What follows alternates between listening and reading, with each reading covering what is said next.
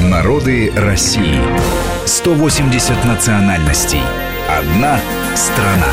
Даргинцы один из крупнейших народов Дагестана. Даргинцы – второй по численности дагестанский этнос после аварцев. Составляют 16,5% населения Республики Дагестан. По всероссийской переписи населения 2010 года в России проживало 589 396 даргинцев. Территория традиционного расселения даргинцев – горные и предгорные регионы Среднего Дагестана. Около 68% даргинцев расселены в 16 сельских районах. Самоназвание «Дарк» – «Дарганти».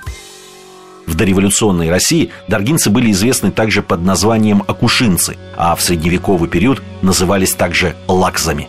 В их состав входят два близких даргинцам народа – кайтакцы, сохранившие в названии воспоминания об одноименном государстве Средневековья, и кубачинцы, живущие в самом известном за пределами Дагестана ауле Кубачи.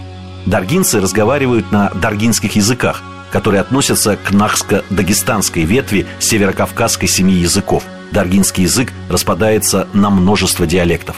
Даргинцев относят к кавказионскому типу западного варианта балкано-кавказской расы. Интересно, что некоторые исследователи отождествляют антропологический тип даргинцев с северным или, как принято было говорить с конца 19 до середины 20 веков, нордическим типом.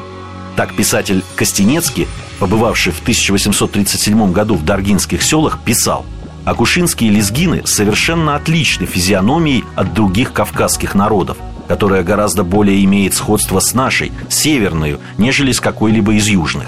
Они все блондины, даже есть рыжие, с небольшими серыми или голубыми глазами и горбатыми носами, очень большого росту. Конец цитаты. Антропологический тип даргинцев также был описан доктором медицины и антропологом Свидерским – в 1903 году. Свидерский относит даргинцев к южным германцам.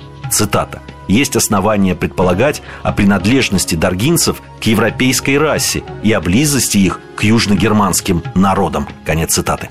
Верующие даргинцы исповедуют ислам суннитского толка. В быту и культуре даргинцев сохранилось множество языческих, мифологических персонажей былого пантеона. Например, Абдал – бог охоты, покровитель туров, диких коз, оленей, заботился о диких животных и ограничивал отстрел зверей. Бац, божество луны, имеет облик прекрасноликой девушки. Берхи, божество солнца, имеет облик прекрасного юноши, который излучает ослепительный свет.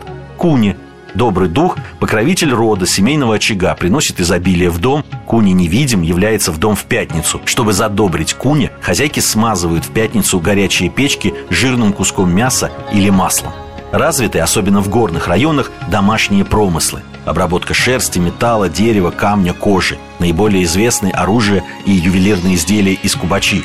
Сельскохозяйственное орудие, оружие из харбука, клинки из амузги, гончарные изделия из сулевкента, сукна из хаджамаламахи, резной камень из судбука и холая, деревянные орудия, утварь из кайтага, кожи цудахарцев, софьян и женская обувь гуддена. Мы разные, и мы вместе. Народы России.